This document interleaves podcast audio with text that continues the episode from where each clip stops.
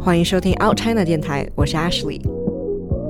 这是一档关于中国酷儿在全球流动性生活方式的播客节目。在这个瞬息万变的世界里，我想带你一起探索 In Between 的身份认同，看看大家是如何创造一种跨国性的自洽的小世界。二零幺三年，为了工作，我搬来了奥地利的 Salzburg 萨尔茨堡。这是一个人口只有十五万的小城市，但是游客很多，因为这里是莫扎特出生的地方，还有著名的指挥家卡拉扬。《Sound of Music》音乐之声这部电影也是在这里拍摄的。在搬离萨尔茨堡之前，我采访了我在这里最好的朋友黄小山。我和他认识是因为某天在小红书上刷到他的 post，叫做“如何在全世界最美的结婚大厅登记结婚”。我会把链接放在 show notes 里面。他们的婚礼照片真的很美。那作为本市稀有的 Chinese queer、Chinese lesbian 代表，我们必然进行了面基、玩耍、成为好友的全过程。小山是广西人，今年三十八岁，而小慧呢是湖南人，今年三十七岁。他们两个人的经历都非常的蜿蜒曲折、丰富精彩。小山的爸爸妈妈很早就移民来到了奥地利读书工作，所以他从小一个人在国内和姥姥、小姨一起生活长大。二零零八年大学本科毕业之后，他就来了维也纳读研究生。我们俩是在豆瓣认识的，豆瓣嗯，因为我嗯晚上睡不着嘛，在豆瓣上写帖子。哪个小组啊？Let's Guy 吗？那个时候的 Let's Get 刚刚才才有就是建楼，建楼，建楼写帖子，哦，写自己的欧洲嗯第一高楼，真的啊嗯，Let's Get 的第呃我天空组第一高就楼，是你写的是自己的心情小故事，还是你的什么恋爱小往 事？恋爱小往事，哦，呃，以十二星座为 代表的恋爱往 事，你交往过的前就是之前的前女友，然后对十二星座，对，每次去他都是小组置顶的那个啊，因为他当时在法国，嗯哼，我们时区是一样的，所以他留言的时候，我能马上看得到，抢沙发了。 炒沙发成功泡到楼主。 对，那倒没有，因为当时很多人给我发私信，哎呦，超多人给我我发私信，网对红对睡粉哦，对对，哎， 我说对了吗？是的，但是不是我啊，不是我，不是我哦，啊，所以睡的是别的粉。有因为那时候单身嘛，然后就全部都加了好友啊，QQ 好友啊，然后就一直在聊，还是 QQ 然后就被一个在加拿大的一个我的前女友嘛，她就很及时的给我发了她的照片。 明明啊，主要是发照片，明明时区不在一个时区，还比我们晚六个小对时，居然还成功上位了，主要是发照片。嗯，她也比较主动，对 OK，，她就没有那么主动，而且她当时有女朋友嘛，哦，OK，潜嗯水党，潜水党，对对，她没有那么主动，因为她摩羯座更被动一些。然后后来就回国了，回国之后呢，就在北京开始工作，嗯哼，后来辗转去了京东，一七年的时候去了 PR，呃，嗯哼去了京东，一八年离开的，受不了了，受不了，真的受不了，九九六了吗？九九六。嗯，就是感觉被自己被榨干。天我哪，曾经晚上十一点、十二点开车在五环上面，老板一个电话打来，明天演讲的 PPT 要改，我就在五环上面停车，把电脑打开改 PPT。 ，Jesus，唉，就是大厂的环境真的，虽然薪水给的很多了，就现在回头看，你可能有钱没命。有钱没命花，所以我就离职了，但那个时候你们在一起了吗？一八年的时候在一，起了。嗯哼，呃，我们是一三年在一起的，一三年他还在法国，他是呃你来说说呗，你们比较反转，就是本科学的东西，本科学的是临床医学，然后是医生。在某一天啊，就是在值夜班的时候，跟那个值班老师、代教老师啊，就一起聊天的时候，就大概就说到了说你未来，你对你未来人生计划是什么样子的。然后我想了一下，我觉得我不知道，嗯，但是我知道我肯定是不想当医生啊，因为我爸就是我全家整个家族都是医生所有的亲戚、表哥、表姐、堂弟、堂妹、表哥娶的老婆， 然后或者是堂妹嫁的老公，都是不是医生就是护士，不是护士就是牙医，不是这个就是那个，就是 OK 全是全是这个医疗体系的。嗯，然后我就觉得，嗯，我虽然不知道我想做什么，嗯，但是我知道我不想做什么，因为当医生很辛苦，很辛苦。你每一天早上我们八点钟就去，八点钟查房，我们七点哪个科室的呀？心内科啊、然后我们八点钟就要去查房，你就要七点多钟就要去医院，然后做好所有的准备工作，然后等着你的主任过来，带着大家查房。主任在问的所有话的时候，你还要必须要准备好这个病人是什么状态，你一定要及时的把他的病历更新，检查了什嗯么，有什么表现，你有什么见解。如果你表现的不好的话，你升住院医，你再考往上走，就是分数不是很高嘛，就明白是就是那种不是说东西有多困难，就是日复一日的每一天都做相同的工作。那时候年纪小，觉得重复是一件很可怕的事情。嗯，第二个就是看到很多的病人，嗯，就是生命一下流逝，特别是小孩子，就白血病很多小孩、那那那段时间，一样一样的叠加，你也说不清是某一个原因，肯定就是各种原因，突然就是让你觉得我不想这么做，然后我就去找了一下，嗯，如果我要出去读书的话，我应该选哪些学校？当时想的就是思维也没有那么开阔，就想着，哎，我是当医生的话，我出去就学医，我就查一下全世界哪些国家可以接受中国的本科毕业生去那里读书。嗯哼，然后查了一下，欧洲呃美国不接受。你要去美国继续读医学生的话，你必须去美国读本科一年级。哦，pre med 那些对，你要从一年级读读完七年，然后你再能去医学院 Residency，去学习医学院的知识。然后想，哦，那好像有点久，然后就再查一下，查日本和欧洲，它是接受中国的这个呃医学教育的那个认证的。然后我就想，哎，那就优选肯定是选日本啊，在隔壁啊，而且对当时觉得日语是最简单的嘛，小时候看那么多的日本动画片、日本电视，就觉得日语肯定很简单，然后就开始很开心的去学，准备学日学日语，然后边学日语就开始边 DIY 这些东西，找各种人啊，也是无意中遇到一个人跟我说法国挺好的哦、我忘记是我忘记是在哪里遇到他的了，他就开始给我介绍了一堆。然后挑了几个看起来，我觉得我自己觉得听起来名字比较 好听，看起来比较好人看。家说法语还不会吧？不会，然后就挑了几个 学校进入他们的网站，嗯，然后完了以后呢，就是那个时候有电脑开始翻译，没有复制粘贴，哎，邮哇哦箱哦那在个时候哪个还没地有方？ Google Translate，没有，然后就开始找，哎，在哪里哪里有邮箱，然后开始写一封信过去，然后给他们注册那个 secretariat，、去给他秘书处发信，说我是一个什么样的状态，然后我想来你这里读书，然后对方就是有一个机，就是 automatic 那个信过来，说你链接这个链接进去。然后可以看到注册我们学校的条件，赶紧立刻马上行动，把我的他要求的东西，比如说出生公证啊，嗯然后学习成绩单啊，然后什么本科毕业证书啊，全部翻译掉。我就给大概有十个、十二个学校、十个学校，就全部都发了一遍。哎，最后收到了四份录取通知书。哦哎，我就很开心啊！然后我就说，然后他们上面写的是有条件录取嘛 OK，就是呃，语你言需要要达到对拿到我的多少多少，然后我立刻马上就去武汉大学，马上就报法语法语班法语班，然后报那个三个月的强化，就开始疯狂的。那个时候考考试是有基金的，你知道的。哦耶耶，是哪个考试没有基金？中 国没有人现没有，现在已经基金很成体系很，对但那个是二十什十么几叫年考试前。基金？啊，就就是是你考什么托福、雅思都有那种题库啊，你可以刷，或者写作文有模板。哦对，就比如说你那可以个刷我题的嗯我们当时那个托那个法服的基金是，比如一万道题，你把那一万道题全背背了出。来，哦，考试我们老中最厉害，对的，我我都就不知是。嗯道有这些东西。所以就是三个月强化去考了。上月考就考了，考完以后就是十快到十二月了，然后我是十二月圣诞节之前啊去做的这个面面试面面签嗯签，然后面签完了以后，当时就说，嗯呃，要是没有没有过的话，我觉得也 OK，但是没有哦 OK，是指就留在国内我吗？留在国内，但是就是没有抱什么说，我自己对我自己没有什么特大的希望，因为我觉得我我法语一点都不行，我除了会做题，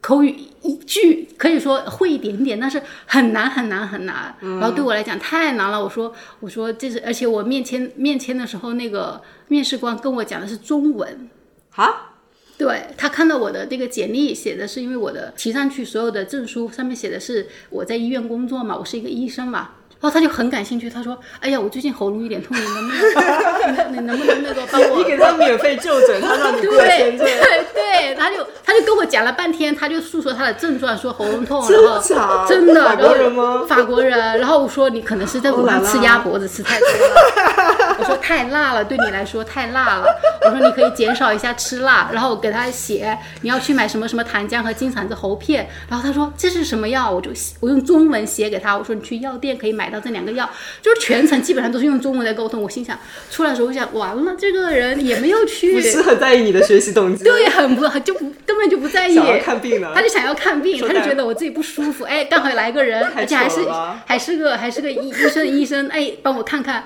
然后还给他开了几个药的名字。过了以后，出来以后，我们不是有我们班上有很多同学嘛，就是面前有上面签班，嗯，然后我跟他就问，他说他对你说什么了呀？就是问一下。我说我的这个肯定对你没有什么借鉴 的意义，因为他问的东西你也回答不 了，然后医你学相关，对，我就说那行吧，然后我就打电话给我爸，我说面签完了，我爸说怎么样啊？我说可能过也可能不过，那我我我爸就说无所谓，反正过不过你都你都嗯我都 OK。他觉得哇，你家里还挺支就持是你的，对，关于出国这件事情，他们就什么都是我的我的想法，就是我要出去也是我的想法，我要留下来你也 OK。他们支支持你金钱方面的吗？还是你自己付？对，他全部只给我钱，只给钱，什么都不管。我父母工作特别忙，就是他们是医生，他没们空其哦管实那个时候对他们的刚好处于事业的最巅峰，他们其实根本就没有什么心思在小孩身上。嗯嗯，你小孩干什么？你你你要钱就给钱，你其他的我要忙我自己的事业。嗯我感觉是这种感觉，就是 OK，你做什么都 OK，只要你安全健康，哎，你做什么都 OK，就是这样子。明白 OK，所以就所以鸭脖子签证官给了你，给了我，就是就是靠那个他喉咙痛，我给他开药 啊，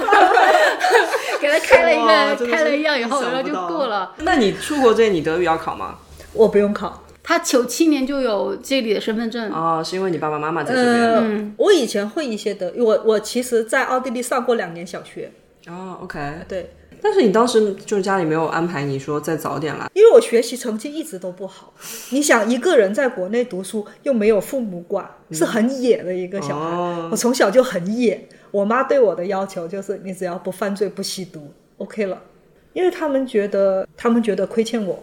嗯，没有在我身边，所以就不停的给钱。嗯，因为那个时候在国外赚的钱是在中国的很多很多很多倍那，是欧元对人民币的汇率还是对非常好的。 因为那时对候我国出来内的时候一比十三， Oh my god！因为那个时候国内的工资几百块、一千块已经、已经很高了。那我我爸妈在这边赚几万块钱一个月，是，所以他们就会不停的给钱。嗯哼，所以我从小就到处旅游，一个人到处旅游，所以我的内心是很稳定的。因为别人告诉你的和你自己去经历的是会有差距的，你会在这中间会有一些徘徊、一些犹豫，会有一些迷茫，说，哎，别人告诉我的是怎么样，我自己经历的是怎么样。但是我没有，我所有的东西都是自己经历，所以所有沉淀下来的这些认知非常的稳定。对，其实这么想来，你们两个的成长环境都是不太典型的对，那种。不典型，对一点都不典型。嗯，对，比如说，好，那你一个一一年，甚至没有一年哈，九个月吧，搞定了法国的学校，然后就去了，然后就去了。嗯，然后完读的了专业是哦，对我申请的专业，因为当时对法国其实不了解，也没有人知道，就全部自己摸索出来的。完了以后，我就以所有人都以为你去法国申请学校，你需要用你本专业，要不脱离你本专业才能去读。到了法国以后才知道，你只要来了法国，你想读什么学校读什么学校，你想读什么专业读什么嗯专就是业。通识教育，也不叫通识教育，就是你就进了是大学以后，你就可以随便选专业。法国的，就是个就像我的面签一样，法国老师选学生是其实非常的随机。随意的法国人很哈随意，真的很随意。他就是比如说我，我拿的是生物医药的这个专业，嗯然后到了那里以后，你只要去想你想去的学校，给你的想去学校的老师或者教授，这个主课的老师写信、嗯说，老师我我太喜欢你教的这门学科了，我想学哲学，我想学哲学，然后你写一封动机信，写写写很多很多，然后附上你的那个简历简历呀、或者是你自己觉得引以为傲的东西，他感兴趣，他就给你打电话，我给你回邮件说你要不要来做一个面试，嗯哎、你就去面试，面试完了以后，他其实就 OK 了，嗯，因为我来了以后，我到了法国以后，我就会认识了很多朋友，很多朋友那些他们真的是丰富多彩的人生。那有一个男孩，他在国内是学的是计算机啊，一个超在国内来讲超级超级好的一个专业，他在法国读了一年的研究生。他就说，其实我特别特别讨厌这个专业，他说这个专业是我父母选的，我特别特别讨厌。来了以后，他也是通过各方打听，然后我们一起交流，他才知道其实他根本就可以不用读这个专业，呀，随意选，他立刻马上选课退掉他的学习，重新读什么？从一年级开始读起，读美术。嗯，哦，然后这样酷子了太酷了，我觉得，而且他现在读美术又又毕业了呢，就是。我我其实不太知道我喜欢什么，但是我知道我不喜欢什么。那不喜就欢是当医生，对，我不想做那些事情，我就不会做。就那一块我是绝对不碰的，但是其他的对我来讲都是新鲜的。嗯哼，我虽然不知道我喜欢什么，但是我可以试啊，我尝试一下，读一下，所以你试了什么？啊，读了以后就是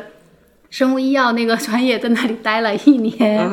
然后待完了以后呢，然后就去又去一个商学商科商学院 MBA、啊。然后完了以后呢，就在 MBA 的那个课堂上，又跟同学聊天的时候，又接触到了那个葡萄酒，然后就去跑，就去读了那个呃嗅觉科学分析。嗯哼，就是法国来对我来讲，就是他提倡的自由学业自由，我觉得是真的是很自由，就是只要你跟你的 professor 就是 match 到了，你想读他的你就去就行了，而且有有可能你跟你一起的同学他的分数比你高，嗯，的的不一定选他，但选你，因为你跟老师面试的时候他跟你看得来，他喜欢你，他喜欢你的 OK 经历，你看他喜欢你的状态。所以欧洲青年比较自由，呃嗯哎法国比较自由，德国、欧嗯奥地利不是。嗯我地可以利给不你是介绍一下德国和奥地利的来，你说学术。说好完法国全不一样的月亮圆，来说说德国和奥地利的月亮不圆德。国、奥地利是这样子，呃，德国和奥地利人一生只能换三次专业，他们从初中开始就会分职业技术和上大学 OK 百分之七八十的人读的是职业技术学院，技术活基本上是蓝领，但是呢，它的专业性有多强？比如说你是学拆墙的，你毕了业你就不能去做补洞的工作，就是这么严格。你学铺瓷砖的，你就不能去刷墙。它每一个证书都细分到刷墙、电工、修水管，修水管，就就是这么专业。就是你你学四年修水管，你毕业了之后你不能去刷墙，因为你的证书、你的职业技能是修水管。所以你从中学就已经决定了你的路。中学的决定的路数，但是因为德国的蓝领其实跟白领收入很的收高入国外的蓝领是一样收入的都很高，尤其是德国，为什么呢？因为德国的工业很发达，就像我爸爸，他是弱电工程师，弱电工程师，弱电就是很多呃 shopping mall，你要布一些电线，你要每一个铺面，你要去做电线的工程，他是做这一类的。他以前呃从十几岁开始也是职职业技术学院出来的，嗯他就是学电工的，嗯，然后后来就接比较大的工程，你就从小的电工变成带哦一个 team，、包工头，包工头带一个 team，然后到去设计一栋楼的一个办公楼或者是一个 shopping mall 布的电线，嗯哼，怎么样去布的？就它的蓝领是有上升通道的。明白你是一个电工，你你可以做到弱电工程师，哦。因为如果在国内的语境，总觉得工程师你是要读大学，对，然后你技工的话，你就是个技术工种，对你就不太可能会上升到工程师这个类。对对类目对，所以德奥是一样的。德奥是是一一样样的的，嗯对。因为当时我们都以为欧洲是一样的，所以我申请法国的时候也也不敢申请其他的。但是现在大家信息都已经地球村了嘛，大家其实这个信息都是通的。现在比如说你要申请法国的，你真的是可以申请啊，只要你跟老师谈好了，你就可以去啊。但是在德国、奥地利依然还是二不零二能四够。年还是不行不行， ，That's crazy。对，对他们这边传统就是因为理念不一样啊，应该是他觉得这个东西是需要你累积的累积的，嗯，但累我积的学识、累积的经验，然后你一旦选择了这个专业，你就最好是在这个专业里面一直干。那这么讲来，你法国还是选的挺好的。对，对我如果是选了德国或者是选了奥地利，我就不可能，就我必须要从头开始学习，我还不一定会毕业。 Right, 主要是我不能不一定能毕业，因为它是有那个淘汰制， OK，嗯就是它是一定会有这些人对淘法汰国掉是。百分之多少一定会被淘汰，毕不了业的是吧？对，的，嗯呃，我当时在维也纳经济大学读研究生，每一年的毕业率只有百分之四，一百就是个一人百个人里面只有四个人毕业。你是那个四四个人啊，当然了，我没毕业啊。就是你不毕业就继续考嘛，继续不是复读。有些人读十几，哦所以你就没有毕二业，十你年就一直没。毕业。对，喂，是奥地利通常大学毕业率都那么低吗？还是就你们那个学校？通常大学率毕业率都那么百分之四个位数，对就是这么一对比，我觉得还挺幸运的、哦。还是法国不错哦，对哦，还好我们学的是法语，还有学的是法 语。如果在德国、奥地利，这不是被逼完了死跟你吗？说人没有任何的选择空间。 哎，说不定我当时三个月学德语都学不下来，学法语真的是我一点都没有觉得难。 I know，对，法语就是比啊法语就是比德容语易简单，没有什么哎对 dear d 没有中性，少了一个性。但是对吧法语发音好难哦。没我有、们啊、都是小舌音 eh 啊，有什么区别吗？对啊，没就这之前不是有个梗梗吗？就说 hospital，呃，好久什么 c l a c k house 对，英文 hospital，法语哦逼大了，然后德语 c o n g e n 是所的有都很短，只有德语是最凶和最长的。是的，对。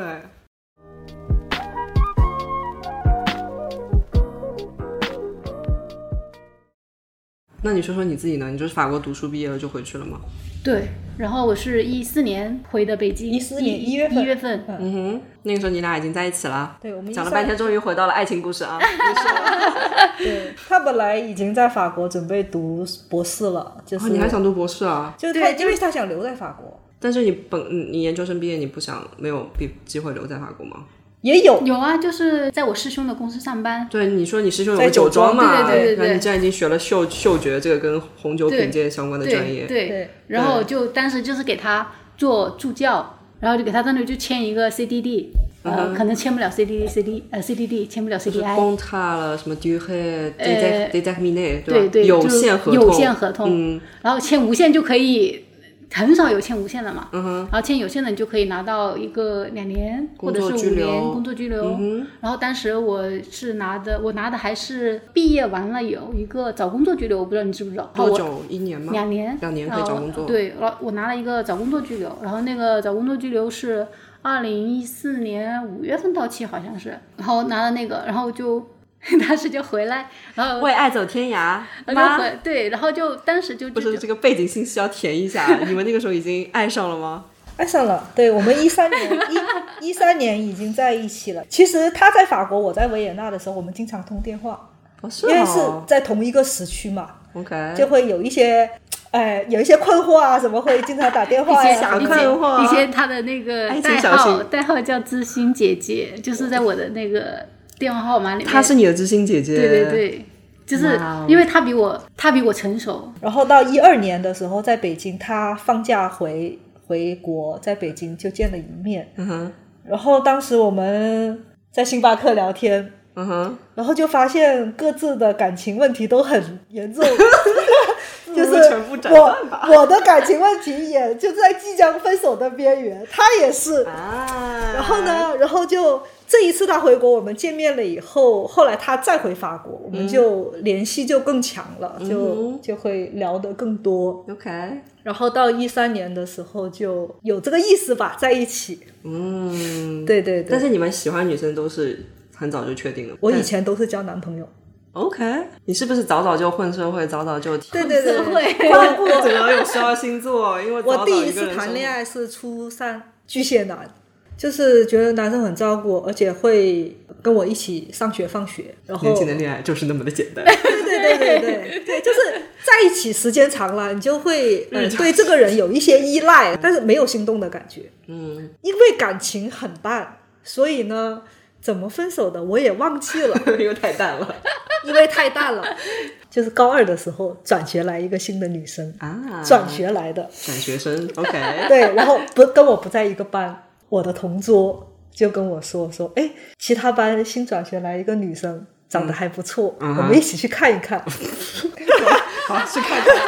然后就去看一下去了。然后就机缘巧合，就是高二文理分班的时候，我们分到了一个班， OK，然后就聊天，就成为了同桌，然后就聊天，然后就住在了同一个寝室，同一个宿舍，好巧哦，很巧。然后聊着聊着就睡到了一张床上，好能聊哦。对，因为中午大家都在睡午觉，但是我们两个就在一直聊天， 啊，很奇怪，就是嗯就是，神秘的化学反应哈。对，，他是双子座，他也很爱聊天，怪不得后就星座又来了，就是一直聊天。然后对啊，第二个星座了哈嗯第，二个星座双子座了。然后非典的时候被关在学校一个月，哦，那个时候就已经有 lockdown 了。对，那个封封校封封省封校，嗯，被关在学校一个月就天天睡在一张床上，对，就是哎呀，就是莫名其妙的，就是发生了一些化学反应。 明白？对对对，哦，就是哇，原来风尘爱情啊，真疫的是疫情下的爱情。呃， OK，所以从巨蟹男到双子转校女，嗯哼，然后十二星座就继续下去了。嗯哼，那那你呢？我比较我没有那么多女，我女朋友比较 少一少点点星座，对对对，相对来说啊，相对来说只集中在一个星座， 好处的，女座，好的。就三个女朋友，嗯哼，初恋女朋友、法国语文女朋友，然后哇塞，对，然后这个人的上升星座也是处女座，哦，好吧，处女座是你命盘里面的，对，小时候没有什么概念，可能看的最大的爱情片就是《新白娘子传奇》， 但是呢，《新白娘子传传奇》里面许仙也是个女孩啊，所以小时候看的就是 lesbian 的启蒙电视剧。百合剧，是的，看对了耶，对，然后然后有初恋女友的话是高二，然后也是我的同桌，嗯，然后就是每天跟他一起写作业，在一起接触多了，你就会就就就会觉得这个人很特别，嗯就真的就很特别，呀，然后呃，认识他的第一个学期结束就是暑假，然后那个暑假就觉得天哪，我怎么那么想见到他？我就一嗯点都不想放暑假，一点一点都不想。有一天的补习班下课吧，就是他就问我问他，他问我忘记了，反正就有一个人问了，你想知道亲亲是什么感觉吗？你说那个女生问你亲亲是什么感觉吗？对对对，啊，OK，然后说就不知道呀，然后又试一下，啊哇，就是很真的什么都不知道，什么都不知道，然后然真的后就互相亲亲，亲亲，然后发现嗯，not 还挺 bad，对，还挺好。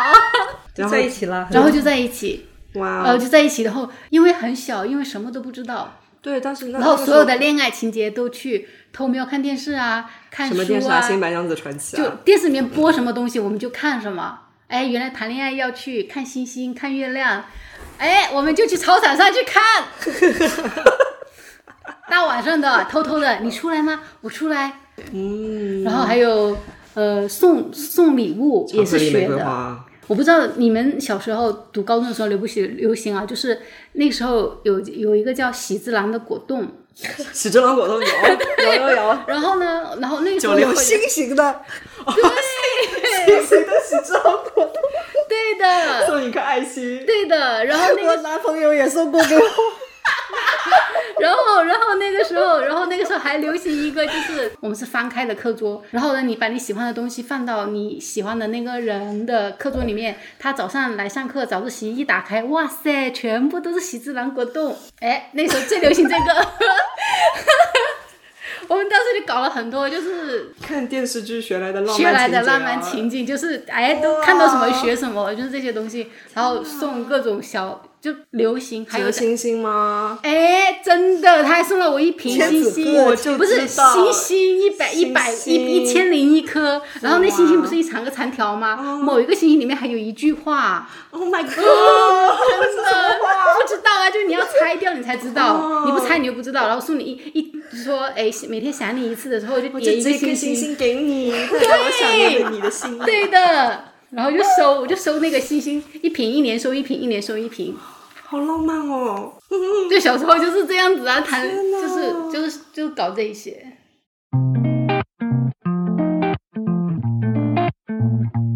哎，我们刚才说到哪儿了呀？说到回国，知心姐姐，知心姐姐两个人的感情都面临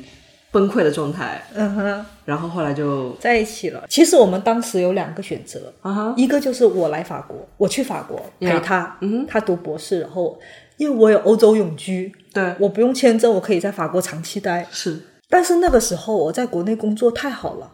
你想一三年的时候我月薪哦就过万，那个时候月薪过万其实很难。嗯他包括他二零一四年回国，他第一份工作才六千块钱一个月，嗯，十月年薪前过，万。然后我在北京又有车，嗯然后房子住的房子也很稳定，各方面来讲，我不愿意放弃北京的生活哼，。但你们也不能异地恋，对，所以就只能二选一，我去法国或者他回北京。嗯哼，然后综合考量了一下，觉嗯得回北京比较好，对毕竟因为你有一个稳定的事业，对对和各种基础，对对对，对，回来以后，我之前刚回来的前一年两年，然后跟他都有很多的，也不叫分歧吧，就是看看东西会有很多的不一样的不一地样方，的地方角度不一样对。他会觉得我很肤浅，或或者是觉得我的处设施卫生，不懂得人情世故。哎对，然后觉得我不会看人，那你们俩怎么调和这种矛盾呢？毕竟你有那么多年工作经验，在国内摸爬滚打，但是你又是从一个法国比较自由的这种野蛮生长的环境里回去的。把我扔到职场里面去啊，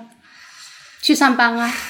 然后我在职场里面自己摸爬滚打，我就知道哎，被社会大学教了一下，对，遇到然后了就恶知心道老板就知道怎么去对付这些人了。然后随着我在工作中一年、两年、三年都不需要他跟我解释，我就知道他说的那个话背后是什么意思。嗯哼，然后就知道哎，什么叫人性的黑暗面，嗯什么叫职场讲话两面派，怎么在职场里面叫什么来戴着？上一副面具 poker face，对然后要然后如何审时度势，要对怎讲话怎么要保考护虑自己，然后怎么样去步步高升？那就是在混了社会之后，就失去了当时的那份纯真啊。因学到了很多吧，嗯但学到了很多，对。但是你这样子，你会看成看长得了更清嗯晰，然后你就会了，嗯，了解了他们以后，最开始是看他们，觉得他们是好人，嗯然后再过一段时间看他们，觉得嗯太恶心了，我知道你背后什么意思。再过段时间来看，觉得我知道你做这件事情是因为你有难得的苦衷，你也是个苦人，大家都是个人，对人性就很复杂，不是非黑即白，没有对，简单的好和坏。我小时候就觉得，要么是黑，要么是白。嗯。然后我也不承认中间有中间地带，但是我现在嗯慢慢越来越觉得有中间地带，而且中间地带还很宽。嗯啊、所以你们两个就在国内这样打配合，是的。但后期主要是他工作，我就在家当家庭 主妇。就是被京东给 traumatize 了，是对不？然后就不上班从了。从京东出来之后，真的休了三四年的时间，嗯完全不想工作，嗯、就会偶尔会接一些活，帮别的公司写稿啊什么的，但是完全不想进入职场，被伤到了。你觉得是会也会 trigger 你以前的抑郁的经历吗？或者会会会，嗯，呃，从京东出来以后就开始看精神科医生，就理是科一直吃药到现在。嗯，然后所以后来呢是决定离开北京，离开国内的这种环境吗？过来因为我就们是在怎么决北京，定要搬搬到奥地利来了呢？一个是我爸爸不是癌症嘛，嗯哼，嗯哼，嗯就需要人照顾，而且我妈一个人在这里，呃，她也希望我们能过来。嗯我们在一起十年了，然后我们全家人都很认可，他妈妈也是，我觉得特别的对你嗯开明的一个人，就是他应该有好几个女朋友，他妈妈都知道，都认识，然后都在一起见面、吃饭、玩，然后、呃、怎么样？就你妈都知道是你的他他妈对妈象他妈妈都知道，而且每一次来，他妈妈都非常非常的友好。哦，你妈妈好好呀，对啊，他毕竟在欧洲生活三十年了，见也见过很多了，思想也比嗯较开放。也是对。奥地利毕竟是一个对，虽然同性婚姻通过比较晚，但毕竟也是合法的一个地方。对，嗯，一八年的时候，就是我从京东出来之后，就没工作之后，我们两个曾经讨论过以后要在哪里生活，嗯哼，因为当时我们有一笔钱，后来就决定用那笔钱在国内买房，在北京买房。嗯哼，在北京买房之后呢，其实来奥地利生活的这个念头就打消了，嗯哼，直到去年，就是二零二三年的一月份，嗯我妈当时给我们打了一个视频电话，说就是爸爸的癌症已经是晚期了，嗯哼，爸爸希望在走之前，我们能过来生活，能跟妈妈一起生活，就是他走的会更放心，有妈妈有人照顾，嗯他就会更放心。所以当时我们接到这个通知以后，就立马办了，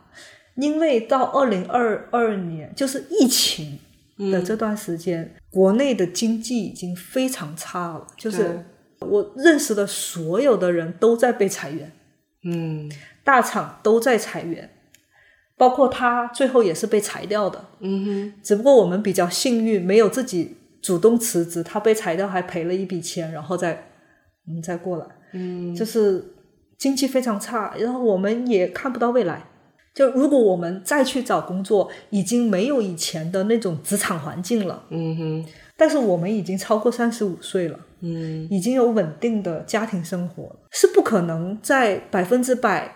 把精力全部放在工作上，嗯哼，太累了，太辛苦了。嗯但如果你不这样做的话，你就面临着失业。嗯失业，那我们还背负着房贷，嗯那怎么办？刚好我妈提出这个要求，嗯，说让我们过来生活，嗯，那就过来了。然后以前从来没想过结婚哈，以前从来没想过结婚，但是你们两个是很 committed 的那种，就是认定彼此就会一直走下对去，对对对对还愿意一起买房，因为这是一个很大的决定。对，结婚是因为呃，办身份一方面，一方面是办身份吧，嗯哼，另外一方面，既然来到这里有这个宽松的环境，比如说我们想要小孩，嗯哼，那组成一个家庭是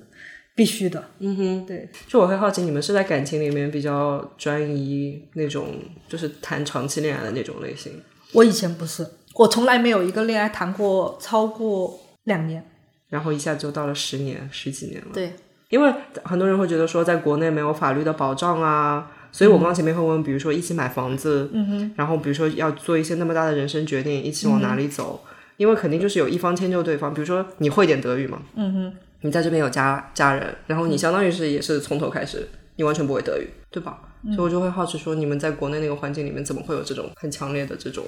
bonding 和 teammate 的这种感觉？其实我们两个一开始前几年完全没有想过未来，嗯哼，但是有可能是 match 到了。嗯我对以前谈恋爱的对象，我都会有一个困惑，比如说他家里面催婚，比如说他有外遇，那我会有不安全感。但是跟他在一起之后，其实他是一个内心很强大的人，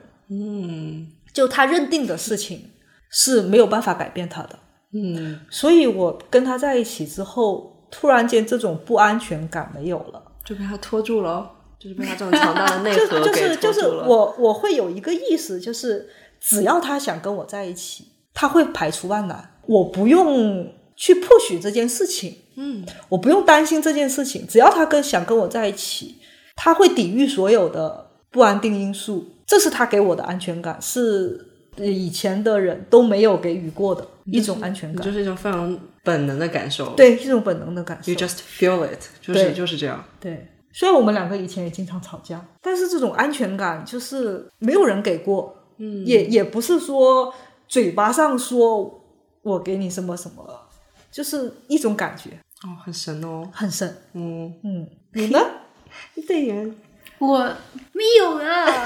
没有什么想法，我就觉得每一天过得很开心，我就很开心。嗯，比较少做比较长远的这种计划计划我的想法。嗯反而就是没有想很远，所以一天一天就这么一天一天下就来这么过。去了，哎，一眨眼十年过完了，真的就是这样子。嗯哼，那所以当时说要，因为他家里这边的原因，所以要过来。那哦我说然后好呀，你看，对啊，就国内的这一些都因为他本来在欧洲生活过，所以他他对这个环境没有那种恐惧感，对，是有从头再来的能力，所以后来就过来了，对，就过来了，过来就结婚了。对。对，然后结婚了，我就看到了你的帖子，然后我们就成为了朋友，对然后才有了今天的对话。天哪，对，但是其实来这边之后，又相当于又转行了。对呀、嗯又哼，转行了。要说说现在的状态吗？现在就是呃，在酒吧做调酒，嗯哼，对，反正这个年纪了，也没有什么事业心了，就是也不求多赚多少钱、发财啊什么的，就是安安稳稳过日子就 OK 了。嗯，然后上个班，虽然是体力活，但是你不用想很多的事情，就是你下了班，只要你离开了那个工作场所，你完全可以不用想任何上班的东西。嗯其实我不抗拒去换换换跑道，我觉得我做什么都 OK。是哦，我没有太大的欲望，就是比如说职场上的欲望，我从来没有想过要嗯当 team leader 或者是要往上爬，嗯哼，因为你职位越高责任和，responsibility 压力就压力就越大，责任就越大。嗯我不喜欢有这么大的心理压力，嗯哼，能赚一些钱维持生活，因为我对生活的欲望也没有很强烈，比如要要买一些名牌呀、要只是喜欢名牌酒而已。呃，喝酒是一种缓解 也 relax 的一种方式。现在看到很贵的酒柜，也没有什么太大的欲望，就只对是喜欢买一些小酒。呃，喜欢吃美食，喜欢喝酒，嗯然后每每年去度个假哼，嗯，OK 了，哼，在这边房子、车子都有了，嗯哼，你也不用去奋斗了，就是因就是为在一线城市你是要奋斗的，哪怕你是上海人，你在上海你也是要奋斗的。我懂，我知道，我要奋斗。对，所以在这边就比较适合养老。嗯哼，嗯，那肖慧呢？现在就是最大，现在就是做的事情，一个就是学德语，嗯一个就是备孕。我觉得是需要有，就现在啊，开始我做事情开始有规划了。比如说今年这两年的事情就是。学语德言语和把小孩生下来，小孩生下来以后，呃，我对小孩教育啊、小孩成长这个一点都不觉得会担忧。我相信这个社会的福利，你相信奥奥地利的系统？对对你之前不是在朋友圈发吗？对这个教育系统对小孩的教育来讲，就普通人的小孩是完全没有问题的，你可以放心大胆地把他交给国家。然后现在要做的事情就是剩下就是我自己。那小孩生下来了以后，我该怎么办？到处都在看看有合适的机会，但是我知道现在肯定不是找工作的时候，嗯哼，嗯现在也不能找工作，你找工作就不能生小孩，你找工作是就不能够。呃，就不能够把语言去学好，因为全职工作你就不能够去上上德语课。我觉得是，呃，一步一步来。就现在我开始会计划自己的事情了，嗯哼，然后同时呢，也是欧洲这边相对来说比国内要对我来讲要友好。我在国内的话，你要想，哎，一个女一个女大龄单身大女性龄 对一个大龄单身，然后你一个普通人，你要想现在还在职场上活下去，基本上不太可能。我觉得真的是在欧洲生活，然后你才可以排除一些噪音。然后比如说你现在说我目标很明确，就是学德语和备孕这两件事情，然后你就可以非常专注的去做这些事情。其实这么有有时候大家就说，嗯，说中国没有人没有信仰，或者是叫怎怎么样？但是我觉得不是的，中国人是有一个信仰，就是金钱。然后第二个就是中国现在我感觉国内啊，现在变得越来越价值观单一。嗯哼，这个单一就是我要变得有钱，我要搞钱。对，但我觉得主要是因为欧洲有这种制度性的保障吧，尤其甚至是跟美国相比啊，因为美国也是资本主义，就非常资本主义的一个地方，然后大家也一直在 hustle，就一直想要 make it，想要赚钱，想要往上爬。但是我觉得在欧洲，大家就好像更加有底气的躺平。对，嗯我感觉是国家社会福利保障在托底。就像我刚刚说的，我为什么对小孩教育我不会那么的嗯哼，担心或者对担忧可以说虑，说是这因个为嗯它这个社会福利是确实是非常好，就呃从医疗然后教育这两个最最重要的国民的这个福利体系，嗯呃医疗可能他了解的比我多一点哦，因为爸爸一直在医院或者是看病嗯啊、这些，所有的都是跟医疗体系打打交道，没有花一分钱。然后第二个就是讲到教育，嗯教育对教育这块也是，他刚刚有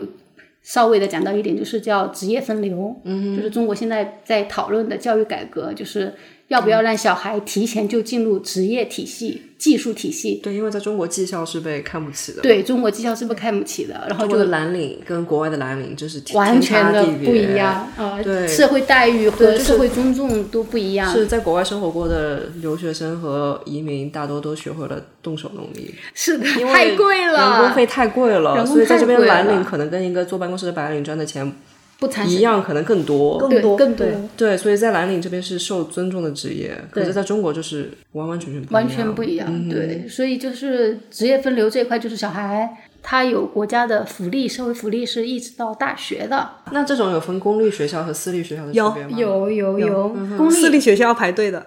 在肚子里怀孕的时候你就要去排队了。就是大家都想去读，但是学位又特别少的学校，你得提前去跟学校去沟通。然后在这边的所有的事情 t i m i n 就是做预约特别特别的重要，很多事情就啥事儿都要都要预约。我那天想要自己走进银行开个账户，他说不行，你要要填对，命要要预要约，预约最好的预约就是今天上午能够遇到下午的，已经是最优最优的了。嗯所以小孩读书也是，包括公立学校，你也去提前去去做个注册。就是如果你要做的事情，立刻马上一基本上是不可以的。对，只是跟老中这种享受惯中国的便捷快速，中国非常太便捷了，太快了，太其实快了快不不一定见得好是一件好事是，看似很方便，但是动用的社会资源太大了。嗯而且我们自己就在这个整个社会机器里面，你要享受快递、外卖带给你的这些方便快捷，它付出的每一个东西，未来都会体现在你的你的生活里面。比如说，他如果快递半个小时达，啊、隔隔日达。外卖半小时达，就意味着你在工作中，你因为你也在这个社会机器里面啊，它都是这么运作的，按一个效率运作的呀，意味着你在工作交付的时候，人家要求你也是这么快，或者是你时间更久，你就要九九六，你就要及时的出结果。社会的共识啊，对有中国速度是，我觉得我自己搬过来，因为时间很短啊，所以就是还带着国内那一套习，已经坐享其成太久了，就是享受国内这种快捷便利，什么晚上十一点半可以给你送个药之类的事情，但是又与此同时，你是作为一个。享受既得利益的身份，因为你不知道快递员是多么的辛苦，就他们真的是冒着命争分夺秒来给你送这一瓶药，对吧？然后，但是我觉得大多数人我们就是享受着这些便捷，但是就是无视了，就每个人都被工具化了，就你不会把一个真正的人当成一个人来看，而他们都是系统里面的一个棋子。我在京东工作最大的一个感触是，比如说双十一和六幺幺，呃，六一六幺八是我打过最大的战役。六幺八三天没有出公司，税公司啊，所以呃哦打公打公司有帮你开房间，行在军法案是隔吧隔壁的酒行军法店。太可怕了吧！六幺八可以做到什么呢？你今天晚上十一点下班，明天早上六点钟快递员敲门。但是我们的生活是不是真的需要这么快呢？你说救急的药啊什么的，这些不说了。呃呃，吃饭外卖你可能需要快一点，嗯，但是快递这种东西，你真的需要马上要吗？你真的需要这么快吗？我非常理解，因为来这边之后，尤其是像萨尔茨堡这个小地方嘛，然后一开始我是非常不习惯等公交车这件事情，因为这边是比如说十分钟来一班，周末可能半小时来一班，对，然后我发现三个月之后我变了，我是比如说我昨天从健身房出来，发现那个公交车要十六分钟到，我就安安心心的在那边十六分钟刷一下多邻国或者干嘛，我就现在真的是能够安安心心的做等待这件事情，嗯哼，然后发现其实等待一点都不难熬。然后当你已经把它接接接受它成为一种规律之后，嗯然后你就发现其实。就像你说的，没有必要那么快。但是当你在中国这个社会环境里面，你已经习惯，你已经被惯坏了、宠坏了。你等不会待去是反嗯很焦虑的一件事情。所以能够理解很多人想要离开的心意。对，嗯，而且中国的攀比很严重，就是你身边的人，你会不自觉的去比较，对，你会你会下意识的觉得哦，别人过得比我好，但是在欧洲谁管你？没人管你。没人管你。所以我来欧洲生活之前，我是不敢想象，也不会意识到说生活可以这样惬意和放松，可以就是真正的松弛感，我觉得是在欧洲体。你真的在这边生活过了，你才会体会到。但是我在这之前，我是美国中心主义、中国中心主义，我是没有想到可以这样子。我就真的觉得在欧洲，同龄的朋友啊，大家学学别的外语，也不是为了什么功利的对理由，我就是喜欢这个兴趣爱好对，享受大自然。然后大家穿的也没有，就是就也没有没有人穿名牌，就是可以有一些免费低廉的兴趣爱好，吃的东西物价也都比较便宜，但是就可以过上很有品质的生活。对，嗯，但是也有牺牲的部分了。但是我觉得你们是因为就会有觉得有什么孤独或者离开家乡之类，但是你们的家也在这边吗？就你家其实年轻时候会有，但是年纪大了以后，因为你已经在那个社会摸爬滚打过了，你其实是很想跳出来的。嗯因为我已经被卷的已经是跑不动了。嗯那换到这个环境反而会很适应。如果你一开始就在这个环境慢下来，其实对于年轻人来说是有是有那个 passion 的， ，yeah，那个年轻人的 passion，你在这样的环境是无法释放的，啊你会很焦虑。没错，有力无处使。对，对有力无为什处么使大。家都那么慢悠悠？对对，所以年轻人适合去一些发展发展比较快快的的地地方。方对，你可以去美国，你可以去中国，你可以去东南亚。所以这里有很多小孩去美国啊，对，其实这里的这里的精英教育也是把小孩送到到美美嗯国，嗯对，有钱人也是把小孩送到美国，嗯，他们也是认可这一套东西，对，嗯，但对于中年拉拉来说，就是要来这边退休养老。退休养老，对你年轻的时候有精力的时候，你不去外面跑一圈，你就不会知道慢下来的岁月静好的美妙。对我记得以前看到哪句话怎么说，就是年轻的时候，人家会跟你说山脚下这一块空地是最舒服的，可是你偏要往山上爬，但是你只有在往山上爬了，气喘吁吁、累得要死之后，你才发现说，哦，哦，原来山脚下这一块阴凉地还是蛮蛮不错的。就像中国，其实中国梦和美国梦的核心是一样的，就是他社会要给你营造一个氛围，你一定要奋斗。你为了什么奋斗呢？在中国，你为了房子而奋斗，嗯对吧？中国人都要有一个家，我不管在哪个城市工作，我都要有一套房子。为了房子而奋斗，你贷款三十年，你你这一辈子你就去交那个房贷。美国一样的，美国你可一能样不买房子，但是你的医疗很贵，没错，你在美国，你要看病，哪怕很简单的，你去补牙，你去，你去做一个我补了一个很两简百单，刀的，两百刀补了一个牙，国内大概八十块钱吧。对啊，是我的不，想你说了，这就是美国梦。没错，所以美国为什么健身业那么发达？因为他们健身就相当于买健医康保，买医保，对对对对，对， 核心是一样的。就是我有一个东西需要你去奋斗，没错，没错，就是在那边高收入，比如说，尤其是对于做程序员 tech 方面，高收入，但是高收入的另一部分就是高成本嘛。对，高在成这本边就是，比如说比起美国，你做 tech 行业的人，你就收入低很多。。对然后大家也是相当于均富卡吧，就是对富也富不到哪里去，穷也穷不到哪里对去。对，但生活成本就低很多。对对，就是你一定要找到一个你在那个地方你觉得舒服的时候，舒服的地方。比如说你年轻、年轻的时候，他在维也纳，他不舒服，一定要走。但是你也试过了，你才知道不舒嗯服。你不试了怎么知道？嗯对对，要试一下，你要知道你不舒服，你一定要离开，就不要强行的把自己压在维也纳。就是之前有说嘛，开玩笑说啊，你要是十年前一直在维也纳，到现在也会怎么怎么样了。嗯哼，这个假设不成立不成立。啊，对，根本就不成立。你十年前在维也纳你就是不舒服。你就一定要离开，然后去到你觉得舒服的地方，比如说北京，比如说上海，我在那里舒服，在那里待。然后完了以后，我我也在长大，城市也在长大，然后周边的环境也在变化，那有可能我跟他的变化，我跟他的节奏不在一个节奏上了，我不舒服了，那我需要寻找一个相对舒服的地方。对，但我觉得很重要的一点就是，一个就是像你说的，不同人生阶段你有不同适应的地方，但还有一个我觉得就是从你们两个人的经历当中听出来，就是你要有那种迈出去做决定的勇气。就比如说你被你对老师说你想要继续在医院待着吗？有些人可能就说啊，要不我再混个几年，等我评上了一个职称，我工资对再多一点，我再离开。但是你当下就觉得说你没有办法重复性的日复一日做这样的工作，然后你就很快的做出决定离开了。然后你也是觉得心理健康不爽，然后你就虽然百分之四的毕业率对吧，但还是觉得不舒服，然后就跑路了。对，对，我觉得真的是有这种国行动力，行动力、果敢，做出决定，然后要努力认真的去执行也很重要。可能有些人是恐惧吧，嗯哼，变化环境的一种恐惧，嗯哼。但是我觉得这种恐惧也是一种机遇，因为你真的不知道未来会怎么发展，你挥别过去，到了新的环境，到了新的生活，其实可以创造的东西更多，嗯，你的人生会更开阔。所以真的就是要走出去看走出去看经历，就像你小时候做的事情啊，你自己要去体验了、经历过了、验证过了，然后你才会有一个比较强大和稳定的内核。对因为别人对跟你说的二手经验永远都没有用。对，没错，嗯，没错。谢谢你收听到这里。那如果你喜欢 Out China 电台，欢迎给我们打赏支持，也可以私信我留言，分享你的故事、建议和想法。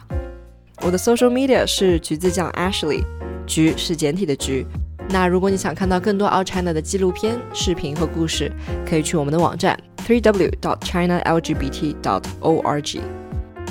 那今天就到这里，我们下期节目再见，Take care，bye。